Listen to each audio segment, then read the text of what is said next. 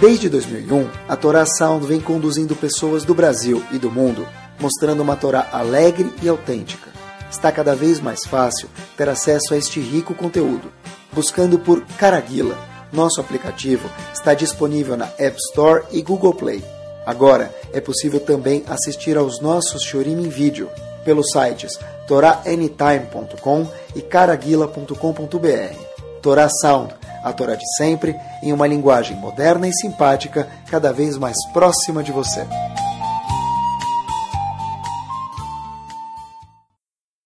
Vamos lá? Começamos. Hoje a gente vai começar falando Beshat Tová Mutzlachat, né? Começar na hora. Hoje eu vou me aventurar a falar para vocês um tema que a gente nunca falou, acreditem se quiser. É. Em 18 anos. Vão, Confirmem comigo, tá bom? Quem tem boa memória pode confirmar. Se o tópico fosse o mesmo, o que a gente fala no tópico é sempre diferente porque os ouvintes muitas vezes né, são os mesmos. Então, mas, é, mas o tema acho que a gente nunca falou. Acredite se quiser. É o seguinte, se a gente falar LBC até de forma certa, eu acho que muda bastante o, o enfoque da vida. Vamos lá. O que a gente vai falar tem a ver com povo Yehudi, e como, como pessoa jurídica, e nós, pessoas físicas, dentro do povo Yehudi, como indivíduos. Eu queria tentar fazer hoje a proeza de ver junto com vocês um dos temas que seja mais complexos dentro da Torá Kudoshá e que nem o Google consegue responder. Deve ser difícil, hein? É o seguinte, mas é indispensável. A minha pergunta para vocês, para a gente refletir junto durante o shiur, eu pensei bastante eu sempre penso algumas horas antes de preparar o shiur e preparando o shiur. Aqui eu preparei algumas horas a mais. A pergunta é, quem somos nós? Qual é a definição de um Yehudi? O que quer dizer a palavra Yehudi? Tema que nem o Google, com todo respeito, que tem muita sabedoria obviamente, consegue responder para a gente. O que, que é um Yehudi? Qual a tradução da palavra Yehudi? Mas é tão importante, pessoal, porque Ser um Yehudi, não saber quem é Yehudi, é deixar a desejar. Uma vez eles contam que havia o famoso Montefiore, Ser Montefiore, e ele estava caminhando com a carruagem dele real. Ele estava andando e tinha muitas pessoas acompanhando ele, uma entourage de muita gente, porque ele é uma pessoa muito importante e muito famosa. Então esse Ser Montefiore está caminhando e ele escuta pessoas gritando na linguagem da época, mas vou traduzir para o português, judeu, judeu. Os capangas pararam os cavalos, pagaram a carruagem real dele e saíram correndo atrás daqueles dois indivíduos que começaram a gritar judeu, judeu. Pegaram eles, trouxeram para esse senhor Montefiore e falaram para ele o seguinte: o que, que a gente faz com esses dois indivíduos? Senhor Montefiore falou um minutinho, colocou a mão no bolso dele, então que esse homem já vai tirar de lá de dentro para castigar os, esses dois indivíduos. Ele tira duas moedas de ouro, dá para os seguranças dele, Sera Montefiore fala, dá essas duas moedas para esses dois indivíduos que me chamaram de Eudi. Mas como? Eles chamaram assim de judeu de uma forma pejorativa? E você dá para ele duas moedas? Mr. Montefiore falou para eles, eles deram o maior elogio do mundo que eles podiam ter dado para mim. Por isso, eles merecem duas moedas de ouro cada um. Eu aprendi daqui que ser um Yehudi, sem saber o que quer dizer um Yehudi, está faltando ainda. Mr. Montefiore escutou a palavra Yehudi não como um desprezo. E aí, judeu? E aí, Yehudi? Ele escutou isso como elogio, como merecedor de recompensa. Por que é importante saber exatamente o que é um Yehudi, pessoal? Se alguém escutar, se alguém chegar para falar para você o seguinte, o seu moi, não boi, o seu moi, o que, que, você diria para ele? Talvez alguns diriam, mãe é a mãe, né? Para ficar no nível, para não ser desrespeitoso. Eu justo procurei esse exemplo, eu coloquei no Google Tradutor, isso o Google consegue sim fazer, eu coloquei no Google Tradutor, como se fala lindo em holandês, depois vocês confirmem, moi. Então, se alguém falar para você, ô seu moi, e você responder para ele, moi é sua mãe, fala, poxa vida, eu fui te elogiar, e se me responde dessa forma, ele nem vai entender a nossa resposta. Quando nós não sabemos a definição de uma palavra, ela pode soar nos nossos ouvidos como um palavrão. como algo derrogatório, como algo pejorativo. Se eu não sei o que é um Yehudi, e é difícil definir um Yehudi, mas a gente vai, Bezerra Hashem, conseguir hoje. Se eu não sei o que é um Yehudi, está faltando alguma coisa na minha essência muito profunda. Por isso a gente vai dedicar o shiur de hoje, o que, é um Yehudi e o que são as mitzvot que fazem parte da vida do Yehudi. Por aqui nós começamos.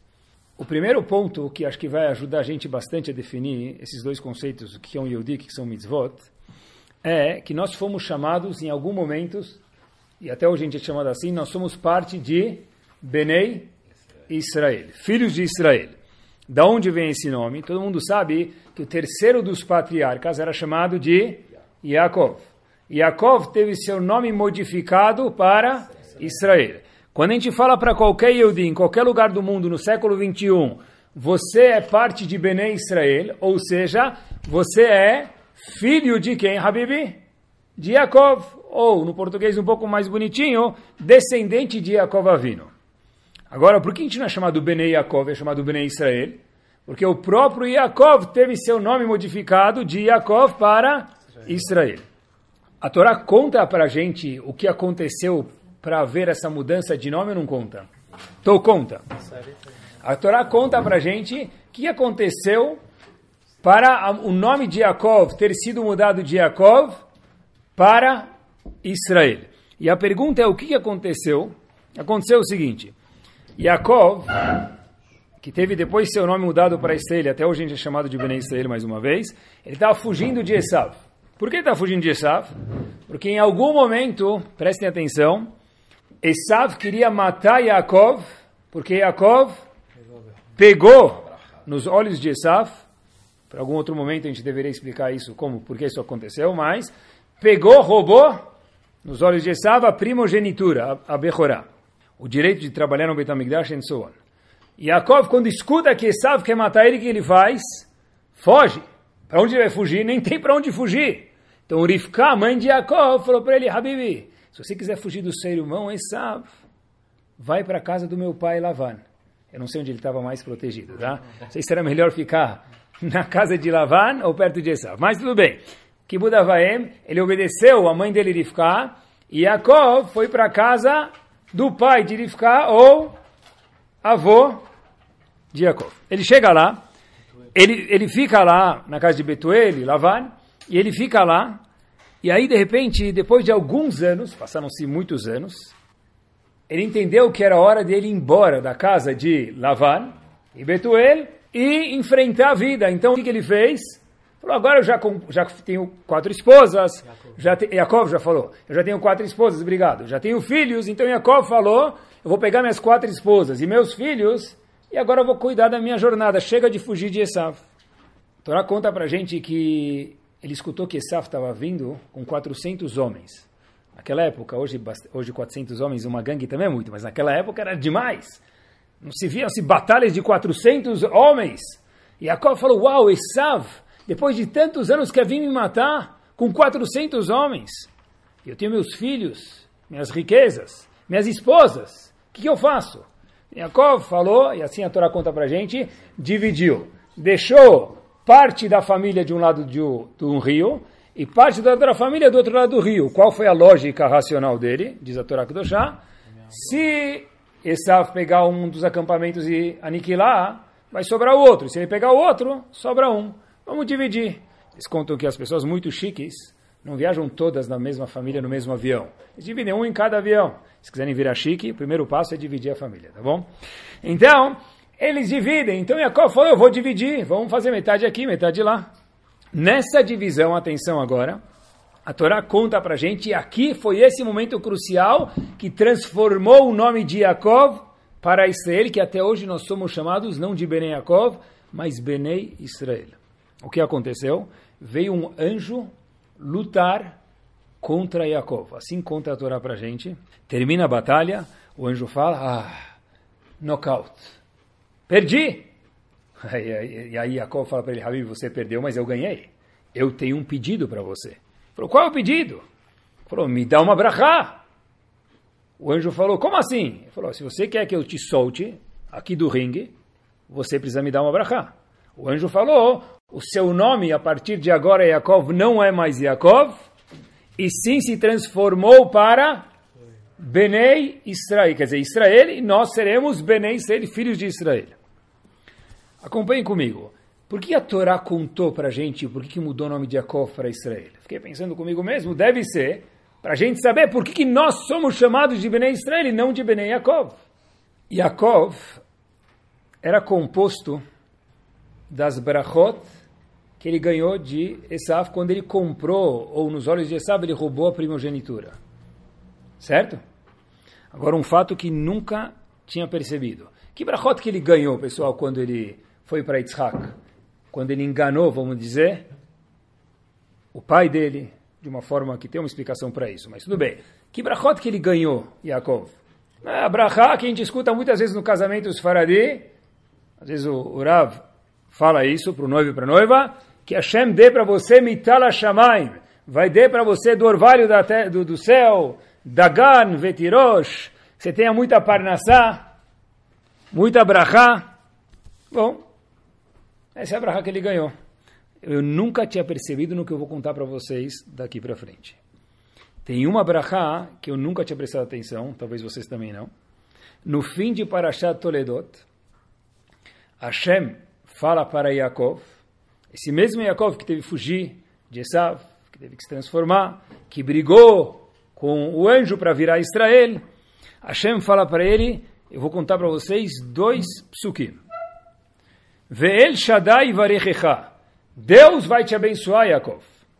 E daí, ve'afrecha, ve'arbecha, você vai ser multiplicado, você vai ter descendentes até no Brasil, até no Rio de Janeiro, até na Austrália, até em Israel, até na Suíça, até em Bangkok. Onde tem máquina de Coca-Cola, tem li kalamim, você vai ser uma grande congregação, Yaakov. E tem mais um verso que Yitzhak falou para ele, eu vou mostrar para vocês qual a peculiaridade disso. Lerishterá, eu vou cortar só falar um pedaço do verso, Lerishterá et eretz megorecha, e você vai herdar aquela terra que eu prometi para Avram Avinu, seu avô, que é a terra de Israel. O que tem de peculiar nessas duas brachot, queridos, é o seguinte. Essas duas brachot, Yaakov ganhou quando o nome dele já era Israel. Ele ganhou como Yaakov e não como Esav. Acompanhem comigo. Aquela brachá que Yaakov ganhou da fartura material, ele ganhou como Esav. Yaakov foi lá e se fingiu de Esav para ganhar as brachot. Essas últimas duas brachot, que eu falei para vocês, que você vai se multiplicar, você vai estar em todos os lugares do mundo inteiro, quatro cantos da, do, do, mundo, para a eternidade, e que você vai herdar a terra de Israel, isso ele ganhou como Yaakov. Yitzhak falou, eu vou dar para você, Yaakov, sabendo que você, Yaakov, no fim de Parashat Toledot, psukim que passam desapercebidos, como Yaakov. E depois, Yaakov virou Israel. Naquela história que eu contei para vocês, que ele brigou com o anjo. Torá está contando para a gente que um Yehudi, de verdade, definição de um Yehudi, parece frase de jogador de futebol, me permitam, mas já explico, é ser um Yehudi. Óbvio que um Yehudi é ser um Yehudi. Não é tão óbvio. Quando Yaakov se fingiu de Esav, ele ganhou uma brachá nível 4. Ganhou Parnassá, ganhou como um ser humano que precisa disso, como uma nação que precisa disso.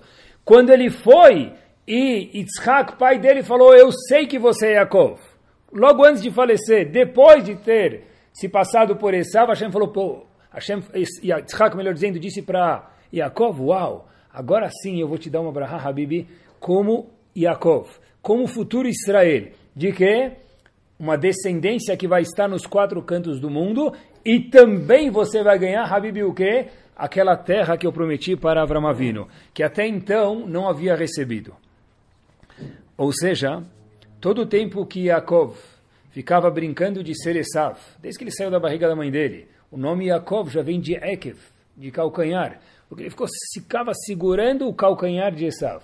Vai lá saber, entre parênteses, tudo que é inteligente vem da Torá, ou dos provérbios árabes também, tá bom? Mas, preste atenção, quando alguém incomoda muito outro, o que a gente fala em português? Ele fica pegando no meu pé. Da onde veio isso? Da Torá Kudoshá.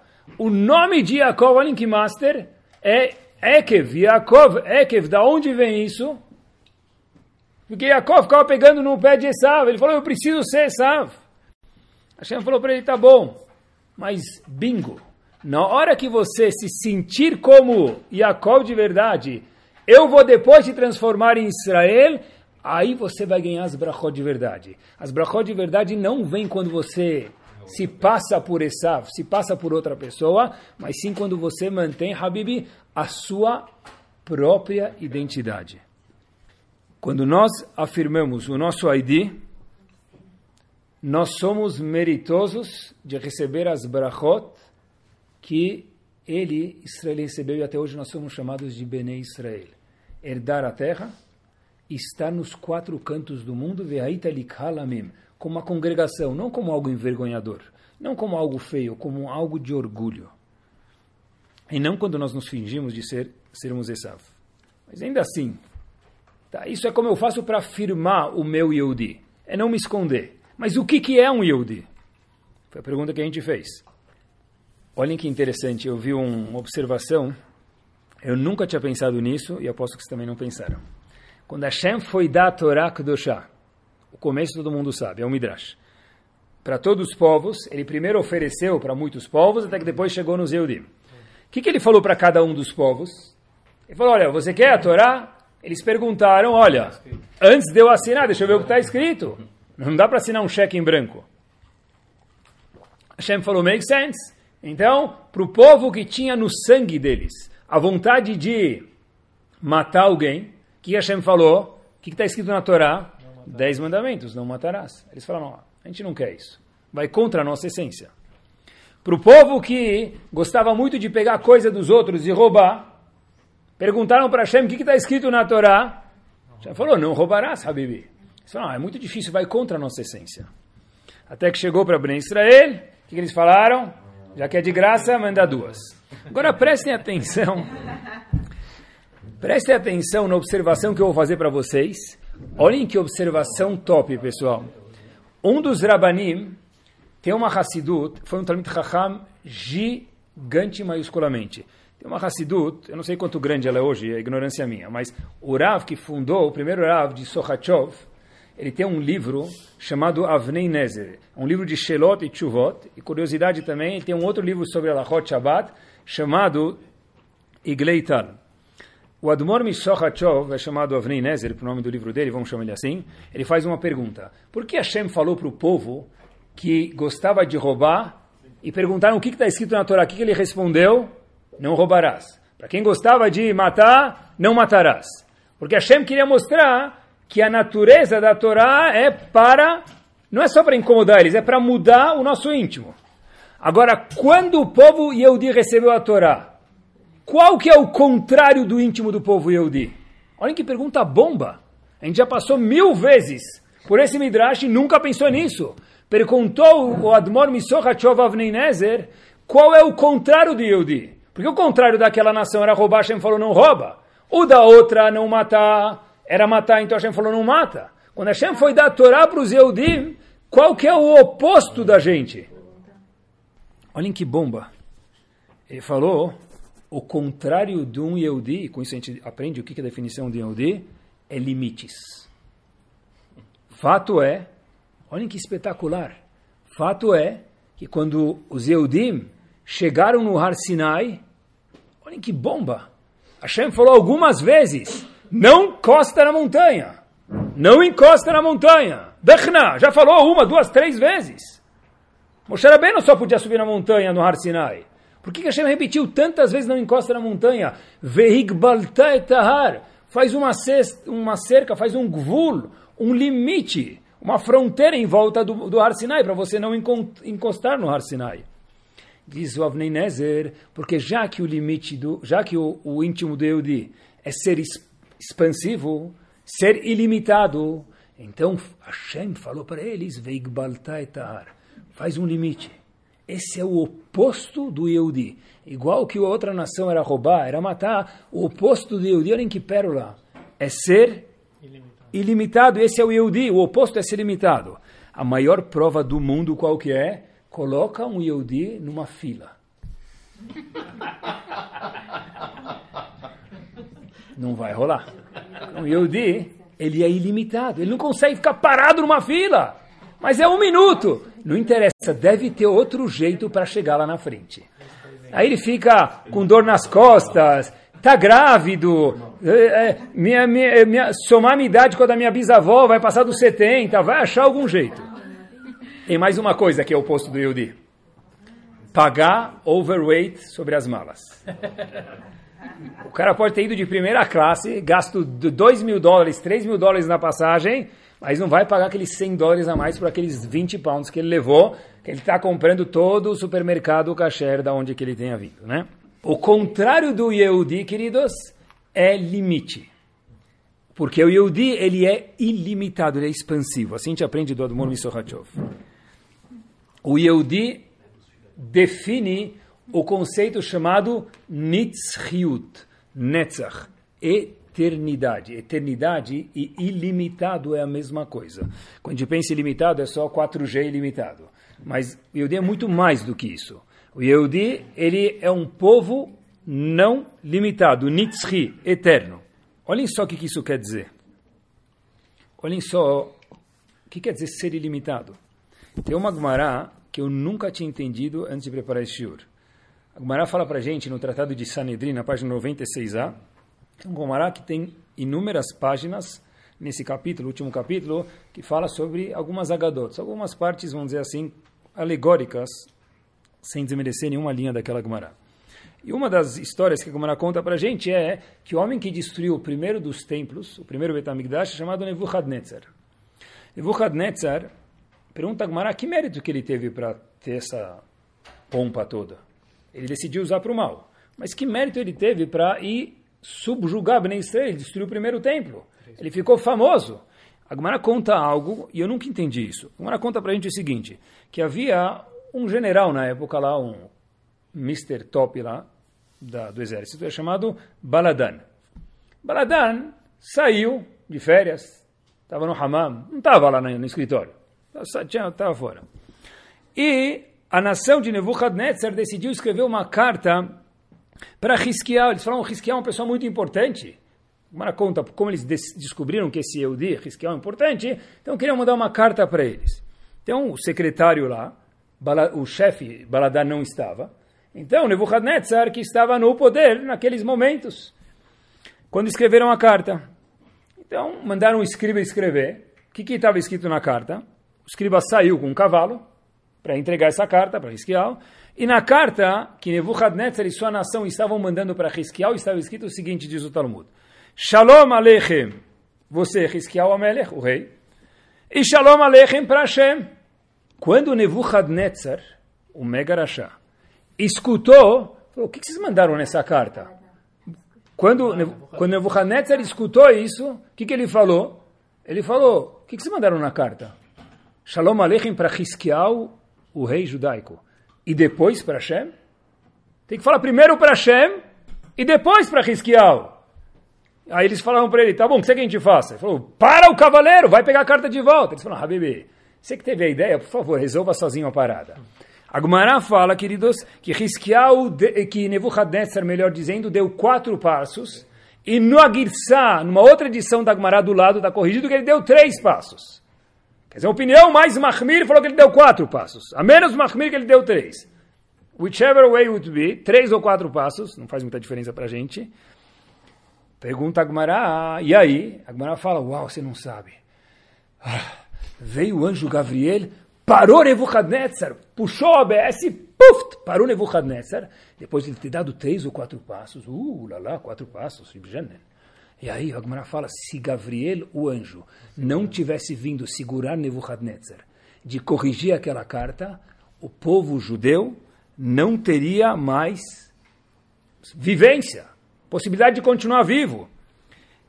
Diz Agmará, Biohanan, Ilmaleba Gabriel, se não tivesse vindo o anjo Gabriel, e feito com que Nebuchadnezzar não desse mais passos ao encontro do mensageiro para consertar a carta em prol do kavod de Hashem, para mudar a ordem falar primeiro para Hashem Oi e depois para o rei Hiskial, os Eudim nunca mais teriam nenhum conserto, não tinha mais solução. Rashi diz, o mérito dele ia ser tão grande de Nebuchadnezzar. Ele ia destruir os Eudim por completo. Contra a promessa que Hashem fez para Yaakov, que o povo nunca ia ser destruído por completo. Eu nunca entendi essa Gemara.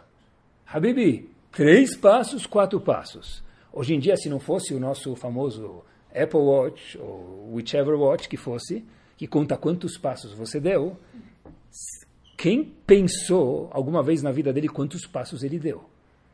Se eu perguntar para vocês o mesmo caminho que a gente faz todos os dias daqui para a garagem, quantos passos tem? É que pergunta inútil você me faz, Sabino. Sei lá, 20 passos, 70 passos. O que, que muda? Então o que, que muda três ou quatro passos? Se você desse mais um passo, disse Gabriel, e o anjo não parasse, o anjo Gabriel parasse, ia destruir todo o Bnei Israel. Eu nunca entendi essa Gemara. Então, qual que é a lógica de três ou quatro passos ter dado esse mérito para ele? Eu acho que essa é a resposta. Se a definição de Bnei Israel é Netzach, é eternidade, é não ser limitado, o que nos faz ser Bnei Israel são o quê? As mitzvot.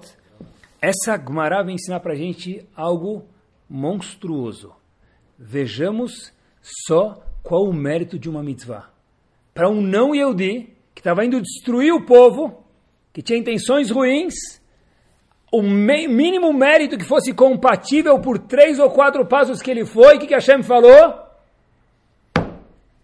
Pelo menos tem que dar para ele um poder total. Menos do que isso não, não existe. É que nem alguém chega com uma nota de 100 dólares. Ele vai na casa de câmbio.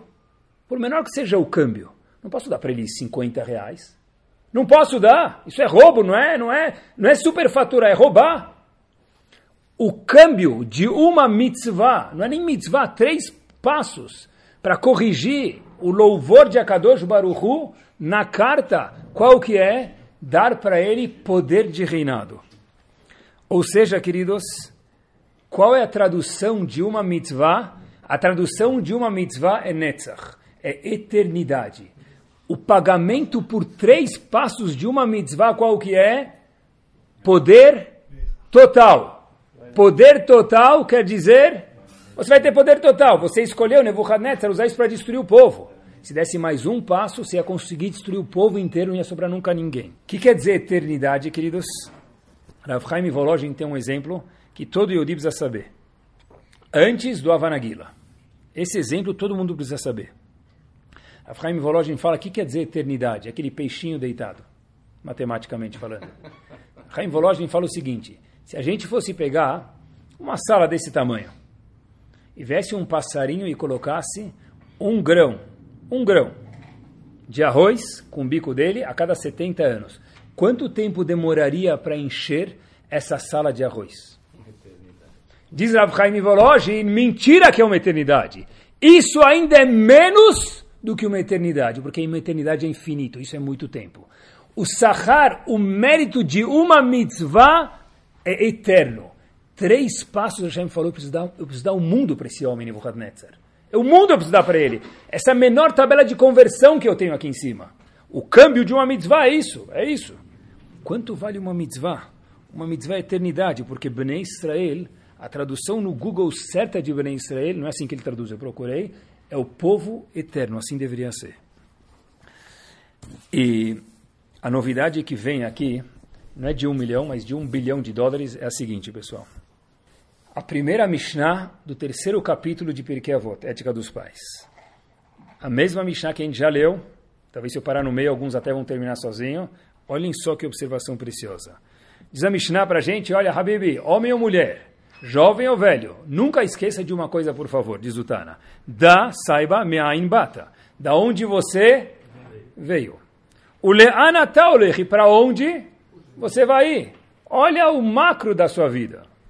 Velifnei miata atiditendin vecheshbon. E lembra perante quem, Habib, você vai dar contas no futuro, depois de 120 anos. Quer dizer, saiba viver a vida num prisma correto. Lembra de onde você veio, para onde você vai, lembra quem você é antes de fazer alguma decisão. Já tinha visto essa Mishnah algumas vezes, como todos vocês, mas olhem só que observação. Veja da onde, o que, que é me'ain bata? Da onde você veio. O le'an ataolechi, para onde você vai. Velifnei miatai, para quem você vai dar conta. Habib, o sujeito aqui, você, você, você, foi repetido três vezes. Podia falar, lembre de onde, de onde você veio, para onde vai e perante quem vai dar contas. Óbvio que o sujeito oculto é sempre você. Porque a Mishnah em Pirkei Avot repetiu você, você, você três vezes. Daqui, Chachamim aprendem uma coisa que tem que ser inesquecível para todos nós. Você, você, você, e lembrem disso, e sobre isso não tem discussão, talvez a gente não conhecia, mas não tem discussão na nossa literatura sobre isso, é o seguinte, a Neshama que nós deixamos no Lamazé é a mesma Neshama que vai nos encontrar lá, ela não muda. Volto a repetir. Da Me'ain Bata, da onde você e eu de nós viemos. O Lean Ata, esse mesmo Ata, essa mesma Neshama vai chegar lá. Velifnei Mi Ata, e esse mesmo Ata, esse mesmo você, o nós, a nossa Neshama, queridos, vai prestar contas perante Hashem. No Olam não existe Neshamot que trocam. Eu não ia contar isso para vocês, mas me veio à cabeça, eu vou contar. Eu não gosto de contar essas histórias, mas acho que no caso aqui é pertinente. Uma vez em Ponovitch, houve um dibuk, independente do que é isso, alguma alma que voltou, alguma coisa assim.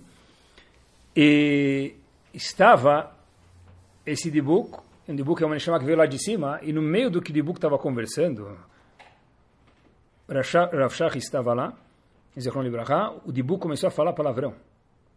As pessoas lá presentes falaram, como pode ser? Uma Neshama que veio lá de cima, que está no Shamaim, como que é capaz de falar um palavrão? Aqui na terra, palavrão é algo gravíssimo, a Gemara diz, é pior do que uma verá. Como que é possível que um dibu que está no Shamaim fala um palavrão? Disse Rav Shach, não entendi a pergunta. Vocês achavam que a Neshama da pessoa, falou Rav Shach para os alunos, muda? A mesma Neshama que saiu daqui, chega lá e fica lá, não muda. Sério? Uma pessoa que fala palavrão aqui vai falar lá, diz Rav Shach, sim! Dame ein bata aliain mi ata olech lifrei mi ata, é o mesmo ata. Esse ata eterno, no momento que ele compõe um Yehudi, esse Yehudi, queridos, nunca mais muda. Depois que saiu o resultado da Mega Sena, Nishkaina Chochma, como se fala em árabe, e na lojinha, a caixa econômica lá, eu falei, eu quero jogar nesses seis números. Já foi o resultado. Depois dos 120 anos muito bem vividos, Bezrat Hashem, não existe mais a Neshama mudar. Aí eu pensei que, pensou enganado. Nitzchiut é para a eternidade. O que, que é para a eternidade? A Neshama que nós deixamos, ela fica forever. Para sempre do jeito que ela foi embora aqui nos 120 anos. O que tem uma adaptação para viver lá em cima, mas é a mesma Neshama, com a mesma finesse, se uma Neshama saiu daqui três estrelas, ela chegará lá três estrelas. Não dá para comprar milhas lá em cima, nem upgrade. Aqui na loja de viagens dá, com o agente de turismo consegue, mas não existe upgrade lá em cima depois que já chegou lá. O fato de estar lá em cima não muda. Isso é a parte, quer dizer, o Yehudi, olha que interessante, uma mitzvah, quando a gente faz uma mitzvah, pessoal, a gente devia pular de alegria. Tem que pular, então a gente quer pular agora, de verdade. Manuza do mundo é tal Torá. De verdade. A, a, pensando agora, a, a, mesa do Yehudi é chamada um shulchan. Por que não pode sentar na mesa? Porque shulchan é igual ao misbeach. Misbeach? Que korban que eu coloco na minha mesa? Depende. Se a mesa é uma mesa de Shabbat, se a mesa é como kasher que eu faço brachot, é um misbeach. Sério? É um misbeach. A mesa, ela é eterna. Tinha um, Rav, um, um senhor em Vilna que ele pediu para ser enterrado, queridos, usando a mesa dele como o estacionamento final dele lá embaixo. Por quê? Como assim, por quê? Fiz brachot na minha mesa, falei Dvar Torah na minha mesa, convidei vizinhos na minha mesa. Eu quero usar algo eterno, minha mesa de comer é algo eterno. E eternidade é mais do que a gente falou que é muito tempo, é mais do que isso. Isso ainda não é eternidade a forma que eu disse refinar nesse mundo, ele vai chegar lá no próximo mundo, Bezat Hashem, que seis estrelas, melhor que o hotel de Dubai. Quando a gente compra uma caneta, quanto tempo demora para comprar, para a gente decidir qual caneta a gente vai comprar? É caneta de 10 dólares, 5 dólares. 30 segundos. 30 segundos, quem é mais eh, caprichoso vai demorar 2 minutos. Tá bom? Quando a gente vai comprar um óculos, quanto tempo demora? Opa! Aí já vê, uma vendedora não é suficiente, pergunta para outro palpite da outra, que se achou desse? tira foto, manda para a esposa, para o marido, para o vizinho, para a vizinha, o que, que você achou? Tá grande, tá pequeno, tá style, tá 2000, século 21, tá demodé. Tá bom, já demora talvez um, dois dias. Quando a mulher vai comprar um vestido, demora mais tempo ou menos tempo? Talvez menos que vai comprar alguns, mas tudo bem. Mas, então, quanto, vocês pegaram a ideia, né? Quanto mais tempo, quanto mais tempo a gente vai usar, eu já estou com supervisão, não posso falar muita coisa. Quanto, quanto mais tempo a gente vai usar, queridos, algo, a gente pensa mais sobre isso. Tenta imaginar comigo, eu vi um exemplo muito interessante, eu escutei esse exemplo. Tenta imaginar se Hashem desse para a gente a oportunidade no bar mitzvah ou bat mitzvah, não só receber a maioridade, receber um nariz. A pessoa começa respirando por qualquer jeito. Quando chega no bar mitzvah ou no bat mitzvah, ele precisa escolher um nariz. Ele vai na loja de narizes, vai na Amazon.com, ele procura lá nose, ele pode escolher um nariz para usar nos próximos 120 anos da vida dele. É bom? Quanto tempo a gente ia demorar para escolher um nariz? Mais claro, menos claro? Em vez de fazer depois a operação para levantar, para baixar, Sfaradi, Ashkenazi, menor, maior, vai demorar. Quanto tempo vai demorar para escolher um nariz que vai usar nos próximos 107 anos de vida, até chegar aos 120? Ou vai ficar alguns meses para escolher o nariz, né? Agora a pergunta é o seguinte: quanto tempo a gente deveria gastar para escolher como a gente se comporta com a Torá do Shai com os mitzvot. Porque o nariz vai ter o 120. A chamada pessoa, queridos, vai para a eternidade. Um Amen Yeheshemerabá. O que, que vale? É impossível quantificar. Se três passos de Nebuchadnezzar deram para ele o kavod que ele mereceu, Hashem falou: esse é o mínimo que eu posso dar para ele. Quanto vale um Amen Yeheshemerabá? Quanto vale uma mulher acender vela de Shabbat? Quanto vale eu fazer uma brachá? Quanto vale eu subir de escada no Shabbat? É mais fácil subir de elevador. Mas eu subir de escada, porque subir de elevador que não seja de Shabbat é proibido. Isso é eternidade. Eu estou trocando peanuts por eternidade. E esse atá fica para sempre. O Razonish, as cartas do Razonish são difíceis, o hebraico é muito difícil. Eu estava em Atibaia nas, em Pesach e estava fazendo ginástica com meu genro. Eu estava falando uma coisa de Torá que me chamou muita atenção. Ele me falou, olha, eu queria te contar uma carta do Razonish. Eu estava preparando o shiro, eu falei, uau, de onde está essa carta? Eu liguei para Israel, ele me contou onde está a carta, eu procurei a carta, e o Razonish falou o seguinte, é a terceira carta do livro dele. Tem uma Gemara muito famosa, e, mas olha como ele explica, pessoal. Ena Torah mitkayemet ela bemishemimit atzmo. A Torá só se mantém estruturada, viva, colocada e assim, vivem, vivenciando, né, de uma forma viva, em quem? Uma pessoa que se mata por ela. O que quer dizer se matar por ela? Então, Allahu Akbar, bum. O que é O que quer dizer isso? O que eu tenho que me matar pela Torá? Kedat Yitzhak? Talvez algum dia foi a Kedat Yitzhak. O que eu tenho que fazer? Diz o Razonish. Qual a tradução da palavra Mimit, me matar? Diz o Razonish, abrir mão das midot que nós não temos boas. Isso é, isso é. Pegar uma midá e tirar uma casquinha dessa midá é chamado memit atzmo alea. Carta de se lambuzar. A Torá ela se mantém preservada dentro de um homem ou de uma mulher. Shememit atzmo alea. Ele se mata pela Torá. Se mata não é que fica sem comer. Não é que não dorme, não é que não come rocambole. Não é isso, diz o Razonish. É que ele trabalha para lapidar um grau, é muito, um grau é muito, de uma midá que ele sabe que não é produtiva, que ela é contraprodutiva, isso é memit atzmolea. Pessoal, quando a gente escuta a palavra mesirut nefesh, devoção para Hashem, dar vida para Hashem, a gente traduz da vida, mas está errado. Querem ver? Avram Avinu, olhem que pshat lindo. Avram Avinu foi enterrar Sarah. O que, que ele falou para as pessoas que ele queria comprar um pedaço do, do, do chão, do, do, do terreno para enterrar Sará. Ele falou, eu quero enterrar Sará. Ele precisava convencer os vendedores do terreno para permitir de Hebron para enterrar Sará. Ele falou para as pessoas, donos do terreno, Imieshet nafshechem. Se vocês quiserem me vender o terreno, por favor, eu quero enterrar minha esposa Sará aqui. Como se fala se você quer em hebraico? Imatem rotzim. Assim nós falamos. Como a Torá fala, Imieshet nafshechem. Nafshechem é se você quer, essa é a tradução.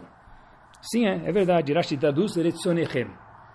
Ou seja, Nefesh e Ratzon são sinônimos.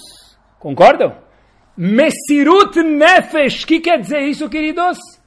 Abrir mão da minha vontade às vezes. Isso é Mesirut Nefesh.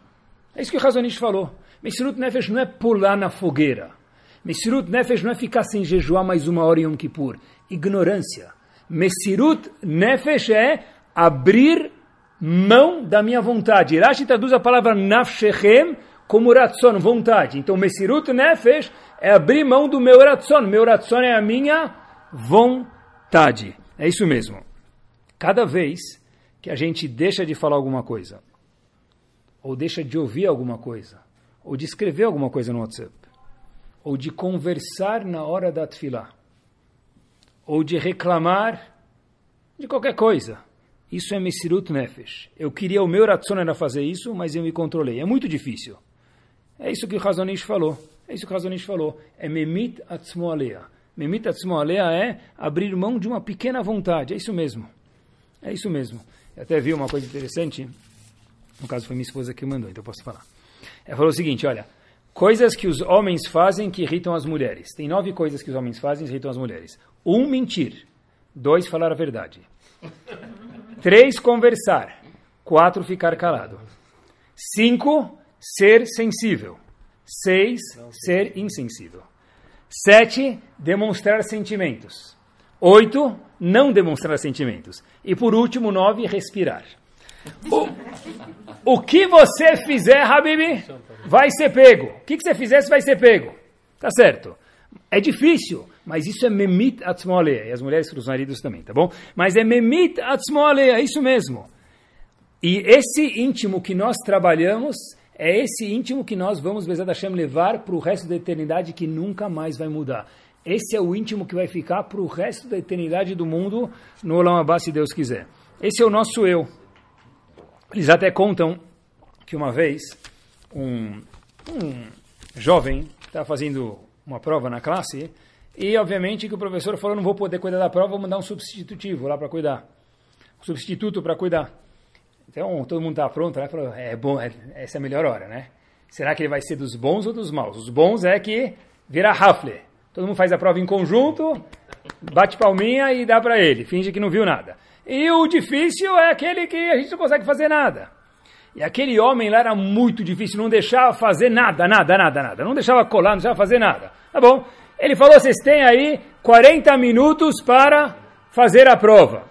Passou 40 minutos, 45 minutos, 50 minutos. Ele falou: não vou receber mais a prova de ninguém. Passam-se 50 minutos. O menino continua fazendo a prova lá de boa, tranquilo, super alegre, feliz. E aí, depois de 50 minutos, depois de 50 minutos, esse menino, o que, que ele vai? Ele vai lá e ele entrega, ele vai colocar a prova ao professor. O professor fala para ele, substitu, professor substituto, que não conhecia ninguém, falou, eu não vou receber a prova. Eu falei para você que depois de 40 minutos eu não recebo mais. Ele fala, você sim vai receber. Ele falou, não vai receber. Ele falou, sabe quem sou eu? Aí o professor fala, não sei. Ele falou, sabe quem é meu pai? Aí o professor fala, não sei, não estou nem aí. E meu avô, você sabe quem é? Professor fala, não sei, eu falei que não vou receber a prova depois do tempo, and that's it. O menino pega a prova, coloca no meio de todas as provas e vai embora. Nós não podemos ser que nem aquele professor. Se alguém perguntar para a gente, sabe quem sou eu? Eu próprio tenho que responder, você não sabe. Mas eu sei o que é ser um Yehudi. Ser um Yehudi é ser uma pessoa eterna, nitzri. Uma mitzvah é algo nitzri, é algo eterno. Inclusive, só para a gente terminar, depois vocês procurem, que Shur também é cultura, alguém me contou isso, que tem um teste chamado 23 and Me. Procurem depois, não durante o Shur, depois. 23 and Me. Você coloca um pingo de saliva num potinho, eles mostram nesse pingo de saliva eu já vi alguma pessoa que fez e me comprovou que isso é verdadeiro, a origem da sua família, aonde você tem parentes, a sua cor de pele, e não tem quase que erro. É 99, eu vi alguém que mostrou isso, não interessa quem agora, 99,9 accurate, certinho. E mostrou a família, onde ela tem família, mostrou certinho de onde veio o pai, avô, se é Ashkenazi, se é Sfaradi. No caso era alguém Sfaradi que tinha um lado de um avô Ashkenazi e apontou. É incrível. Quem sabe no futuro, em vez de procurar a da mãe para ver se é Yehudi ou da avó, vai fazer teste de saliva. O teste de saliva do Yehudi, o que, que vai sair lá? Eternidade. Nitzchiut. É isso mesmo. A palavra Nitzchiut, Netzach, é a definição do Yehudi. Pessoal, olhem que master.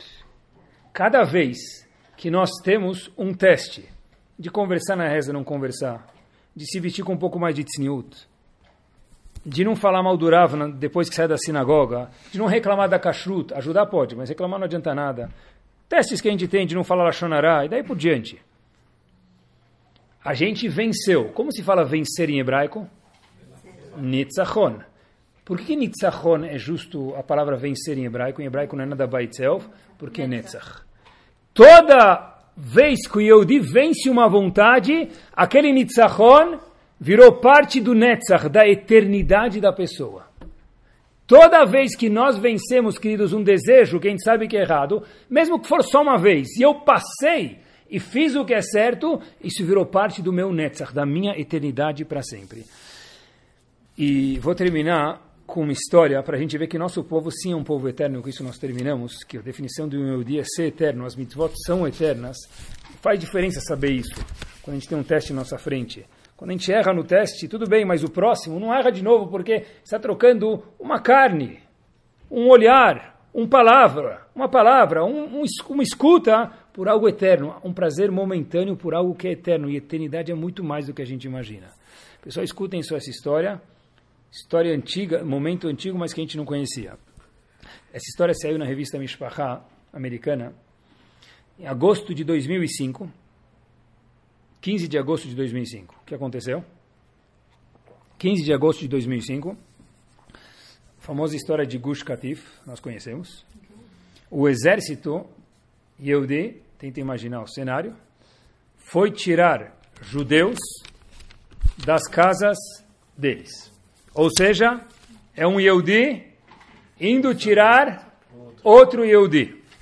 Tenta imaginar, eram Yehudim que habitaram em Gush Katif, não é habitaram, habitaram é, é, é feio, é palavrão, muito mais do que isso. Eles plantaram os dedos deles lá dentro, construíram um trabalho, construíram sinagogas, construíram comunidades, eles se plantaram lá dentro, pronto. Yehudim que deram a vida em Gush Katif, em Israel, colonos, para fazer aquilo. E o governo achou por qualquer razão, que a gente não, não tem nada a ver com a gente, que devia tirar essas pessoas. Então, imaginem só um soldado israelense batendo na porta para tirar eles. Mas o general fala para o soldado e o soldado para o general, e se? Ou seja, são pessoas que moram lá há alguns anos. Eles não vão querer sair de lá. O que, que nós fazemos? Então diz o general, olha, Habib, se não tiver outro jeito, usa a força. Tira os Yedim de lá e usa a força. Como assim? Eu vou ter que bater, empurrar o meu próprio irmão, primo, primo do meu vizinho, amigo da minha tia? É uma missão! Mais difícil que as outras, mas é uma missão. E obviamente que o Jornal Nacional da época não ia perder essa oportunidade. Então haviam inúmeros jornalistas com as câmeras prontas para tirar aquele clique. E aí o que, que vai sair no jornal? Judeu bate em judeu. Judeu agride judeu. Não interessa por quê. Não interessa, o ponto é que judeu agride judeu, isso é o que interessa. Então, inúmeros jornalistas com as câmeras na mão. E, e aí começa a missão. Os soldados bate na porta, não bate? Bom, tem que ir, a gente tem tempo para fazer essa missão. Bateram na porta, abrem a porta, e o Eudi abre a porta, abraça os soldados, meus queridos, e fala para eles: a gente não quer ir embora, mas a gente sabe que a gente tem que ir embora ajuda a gente a sair. E um Yehudi que não quer ir embora é abraçado com um soldado ou por um soldado que precisa tirar ele embora, e esse foi o clique dos jornalistas. A nossa vontade era filmar, fotografar um Yehudi batendo no outro, se transformou num Yehudi abraçando o outro para tirar ele próprio da casa dele. Exceto um ou dois que tiveram uma reação um pouco mais difícil, que é de se entender, a maioria foi o momento de Neematov Manaim, Shevet, Achim, Gam e Achad, juntos. Porque o Yehudi, queridos, e com isso nós terminamos, é eternidade. A eternidade, na verdade, é quando nós somos um povo único, que nós sabemos nos comportar como Yaakov, não fingirmos de ser Esav. Eternidade é valorizar as mitzvot que Bezat Hashem, a gente possa lembrar quanto vale uma mitzvah, quanto deixa de valer uma verá, e que, que presente é ser um Yehudi. Eu sou uma pessoa, minha, minhas decisões são, uma, eu sou uma pessoa eterna, e por consequência minhas decisões também são eternas. Nós somos chamados em hebraico Am a Netzach, o povo eterno. Sound, desde 2001, aproximando a Torá dos e de você.